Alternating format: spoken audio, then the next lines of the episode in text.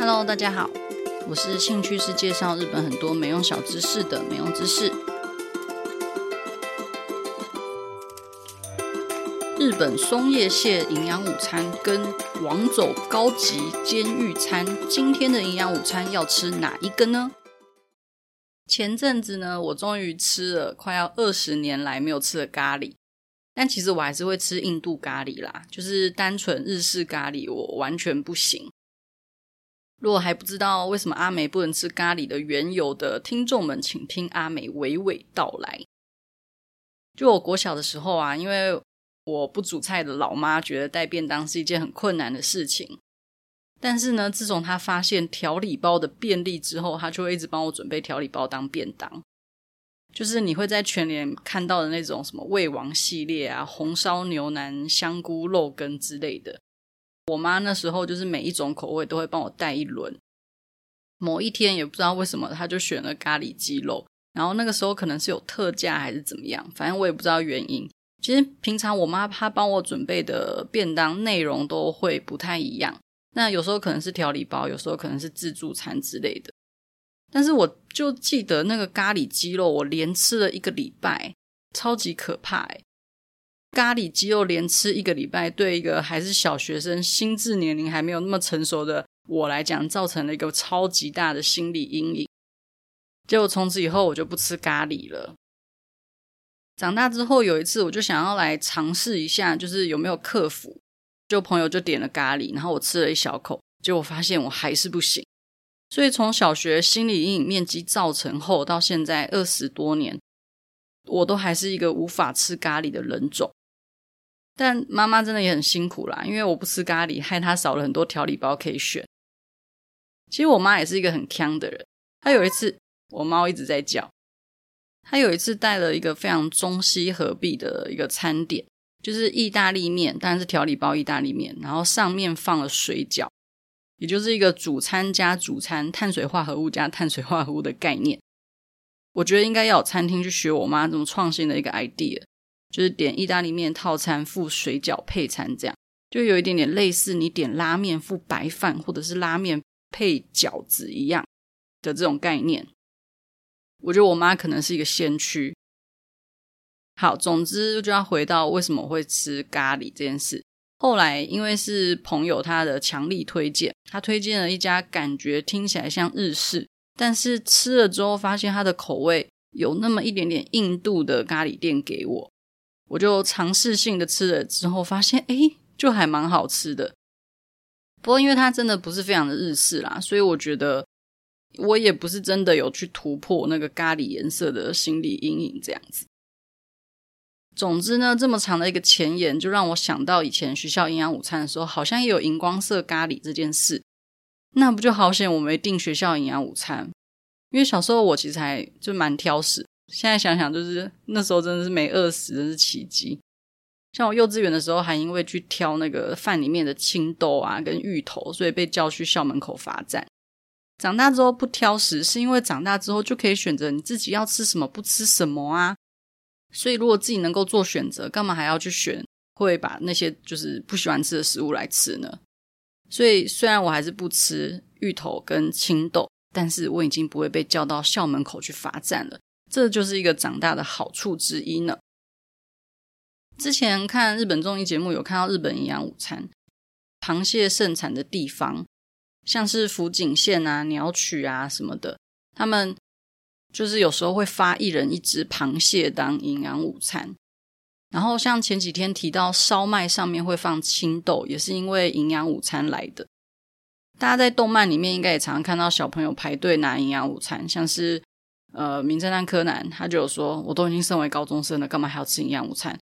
或是那个樱桃小丸子里面也常常会出现他们去拿饭的一些场景啊等等。反正看起来都很好吃，所以今天就想跟大家聊聊日本的营养午餐啦。其实学校要提供营养午餐，跟全世界的原因其实应该都差不多啦，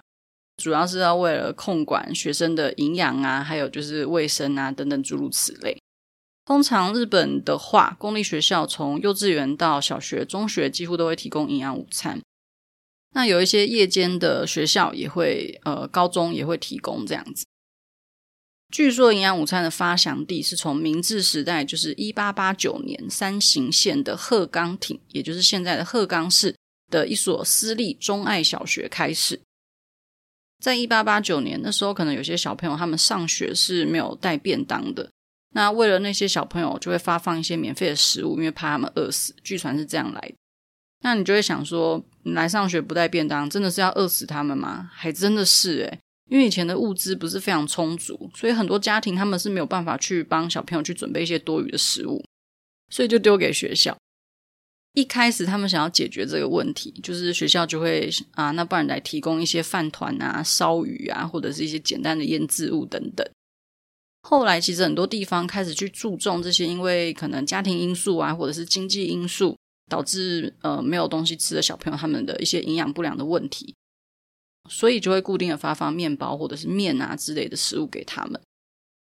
据传呢，原本就是因为这样，因为儿童营养不良这类的问题，他们才开始实施每个学员都会有拿到一个营养午餐这样。虽然中间因为战争的关系导致粮食严重不足，所以营养午餐的发放又暂停了一阵子。但是后来到了一九五四年，就又有蛮多人去提倡说，学校应该要发食物给学生。所以就制定了学校给食法的这个法规，学校呢就开始又提供了营养午餐。这样，大概了解到日本营养午餐的历史之后，大家应该更想知道，就是他们到底都吃些什么东西。不过因为有些学校是自家的厨房烹调，然后有一些可能是外包厂商，所以提供的东西也许都不太一样，但是还是有很多大同小异的地方。像是呃，为了让学生可以体验一些季节感。因为日本不是很多那种节庆啊，或者是年终形式，就会去配合这些节庆，提供一些相关的食物的营养午餐给学生。例如说，之前提到土用丑日就会吃鳗鱼嘛，然后正月初七要吃七草粥，或者是正月会去提供一些什么杂煮啊，或者是用鯛鱼做的拌饭等等。那另外，我觉得还不错的是，日本的营养午餐也会提供一些乡土料理，或者是一些该地的特产给学生。除了可以让学生更加了解他们居住的地方的一些特产名产以外，也是一种自产自销，所以才会出现一些只有该县市才会有的特别营养午餐。例如说，鸟取县的岩美中学校就有提供高级松叶蟹。或者是山口县下关市的河豚很有名，所以也有提供过河豚杂炊之类的。感觉这些学生真的是天选之人，生长在产那种高级食物的地方，就也许有机会可以吃到这些很厉害的东西。那大家可能就会想说，如果我住的地方偏偏没有特产，或者是都是没有高级食材的地方，那不是很亏吗？那就要看你家市长是不是边缘人。如果说他跟其他城市的感情很好，那也许就是有办法去提供其他县市的一些名产作为一些社交手段，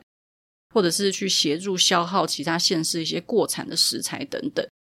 营养午餐其实都是一种还蛮好的一个解决方案，因为你一次就要提供超级多分量，就是可以去消掉那个过产的部分。我记得有一些学校，他们可能会有一些国外的姐妹校。那可能就是还可以提供一些那种海外国家特产的东西，例如说和印度学校是姐妹校的话，就会提供印度的咖喱烤饼之类。像之前台湾的凤梨也有都发放到日本学校给小朋友吃过。所以营养午餐除了可以吃得很营养健康，也可以推广自家产地的食物，还可以当做一种外交，那让小朋友去认识一些各种不同的文化，实在是一个非常厉害的事情。有一些学校不是会有那种自己的小菜园。就是会让小朋友自己种一些很简单的蔬菜水果，然后到了收成的时候，他们就会把这些蔬菜水果变成营养午餐，让小朋友去体会这种自给自足、农家生活乐趣多这种未来日本台标题之类的生活。那因为是自己种的，所以就会更珍惜食物，觉得他们应该是有这样的意义在。说到种东西啊，因为我以前也想过要自己种东西。很久很久很久很久以前，超商有那种几点送东西的活动，那时候有送一个种番茄的，我就拿来种。后来真的结了一颗番茄，不过我也不敢吃，就反正那一株最后还是死掉了。然后大概前几年，因为我发现我朋友他有在种薄荷，他会拿自己种的薄荷来泡茶，我就也很心动，就跑去 IKEA 去买了一盆薄荷。结果我自己种一种，我自己还是不敢吃，它最后就是越长越多，越长越多。然后因为我在外县市工作，然后我家在台北，所以我那个薄荷就在台北。我有一次回台北的时候，因为我发现我太久忘记浇水，就它就死了。所以我真的很不会种植物，真的要跟植物的社会大众致歉，我是植物连环杀人魔。好啦，所以像刚刚说的，有些营养午餐会提供季节食材，或者是当地或者其他县市的特产，或者是小朋友自己种的一些小蔬菜、水果等等以外，那当然定番呢，就是大家常常在动漫里面看到的面包跟牛奶。如果说提到营养午餐面包，其实日本人脑海中第一个浮现的不是菠萝面包，不是红豆面包，应该是一种热狗面包，叫做 Coffee 到底为什么这个热狗面包会变成营养午餐的定番？其实和他们在第二次世界大战之后收到的一些救难物资原料有关。当时的一些小麦粉的物资很多，但是米很少，然后。呃，驻日盟军总司令他们又希望就是可以多培育一些面包师傅，所以他们就用现场这些多的这些小麦粉的原料去做了热狗面包，提供给学生。到了后期，就算米价已经稳定，或者是物资也充足了，但是因为要去做一些可能煮饭之类的硬体设备的改造，会花很多很多的钱。但是当时呢，就是没什么钱，所以他们就只好延迟提供米饭给学生。就改发好几年的一个热狗面包给学生吃，所以热狗面包才会变成营养午餐的定番。但是这个热狗面包它还有另外一种改造方法，就是变成炸面包。这个炸面包的由来，我觉得也蛮有趣。炸面包呢，据传是在一九五二年东京大田区的林町小学开始，当时的营养午餐负责人叫做小原长吉。在一九五二年的冬天，那个时候盛行流行性感冒，所以很多学生他们就生病，就没有办法来学校上课，导致有很多原本要做成营养午餐的热狗面包就是过剩，剩下超级多，然后又用不完，到底该怎么办呢？所以就想说，那不然就让没有感冒的学生把这些热狗面包拿去给感冒的学生加，这样。可是你现在仔细想想啊。这样不就是一个很危险的举动吗？就是感觉就会传染一波，导致全部人都没办法上学。反正那时候他们就是这样子想啦。不过他们发现，就是原本没有炸过的热狗面包，放久了就很干、很硬、很难吃。然后其实它本身也没什么调味。那小原长吉就是刚刚讲到的营养午餐的负责人，他也许呢，就是跟阿美我有一样的想法，就是所有东西拿去炸都会变好吃。所以呢，他就决定，不然我就把它拿去炸炸看好了。然后炸完之后还去沾了砂糖，听起来不觉得超好吃的吗？果然呢，所有东西拿去炸之后就会变得超级好吃。这句话很重要，大家可以把它写起来。所以这些生病在家的学生，当时就是吃到炸过的面包，然后没生病的学生吃的是没炸过的。就病好的同学回来上课的时候就说：“哇塞，面包炸过之后也太好吃了吧？怎么跟现场吃的完全不一样？那我要继续生病回家吃炸的这种屁话。当然不是因为这样啊，反正就是因为生病的小朋友他们觉得炸过面包比没炸过的面包还要好吃，大概一千倍左右，所以他们就是有跟学校说。那学校就说：好吧，那不然我们就把炸面包变成营养午餐的一个菜单之一，这样子是有这样子的一个故事。”然后，如果八月二十六号大家有看到阿美有 po 一篇烧麦为什么要放青豆这一篇，如果大家没看过的话，希望大家可以看一下，也就是和营养午餐有点关系，而且我还有做精美的图。以前的小朋友嘴巴也是很挑，他们常常都会觉得营养午餐不好吃，所以当时就有人他们为了要提升营养午餐的魅力，就想说，如果只是白白的无聊的一个烧麦，小孩感觉就是不太喜欢，但是小孩子都喜欢吃草莓蛋糕。草莓蛋糕的魅力就是白白的蛋糕体，上面放一个红色的草莓，看起来就很漂亮，很好吃。那我要怎么样让小朋友去喜欢吃营养午餐呢？他们的解决方案不是直接给小朋友草莓蛋糕，而是把白白无聊的烧麦上面放一颗绿色青豆，因为这样看起来就跟草莓蛋糕有八成七像了呢。天哪，这个联想是嗑了什么药？都给我来一点。总之呢，就开始变成烧麦上面习惯放一颗青豆。真的很讨厌青豆，虽然不是这篇的重点。我在查好吃营养午餐的时候，还有看到就是名古屋曾经有被延上过提供的营养午餐跟监狱吃的没两样的这件事情。但说真的，仔细查了一下那个名古屋学校的营养午餐，就是一个没有热狗的热狗面包，然后跟一盘看起来不是非常好吃的炒面，跟一个大概六块左右的小小的炸豆腐，跟一瓶牛奶，的确是看起来不是非常美味啦。但是呢，监狱餐的部分，我一定要跟大家介绍。我特别找了王走监狱监狱餐重现图，在今天晚上我会更新在粉专跟 IG 里面的文章，大家可以参考一下。它里面就是有一整只的鱼，然后看起来非常健康好吃的白饭，跟一些红萝卜跟小黄瓜的一个凉拌菜，跟一碗味噌汤，跟一个我看不太出来是什么东西，可是看起来很好吃的东西，居然还有一饭一肉两菜一汤，诶不觉得比营养午餐还要高级很多吗？所以说，营养午餐跟监狱吃的没两样，这件事情本身是错的，因为监狱吃的可能比营养午餐还要好吃。但我在想，可能大家对监狱餐的一个刻板印象，或者是只有王走监狱做的特别高级，也说不定啊。就是常常会在剧里面看到，不管是美剧啊还是动画里面，就是如果说监狱的人要领餐，都是领到一坨泥一样的东西，那个泥到底是什么？我自己也很好奇。如果有人知道的话，可以告诉我吗？大概就是这样子。也欢迎大家跟阿梅分享一下吃过好吃的营养午餐，或是好吃的印度料理店。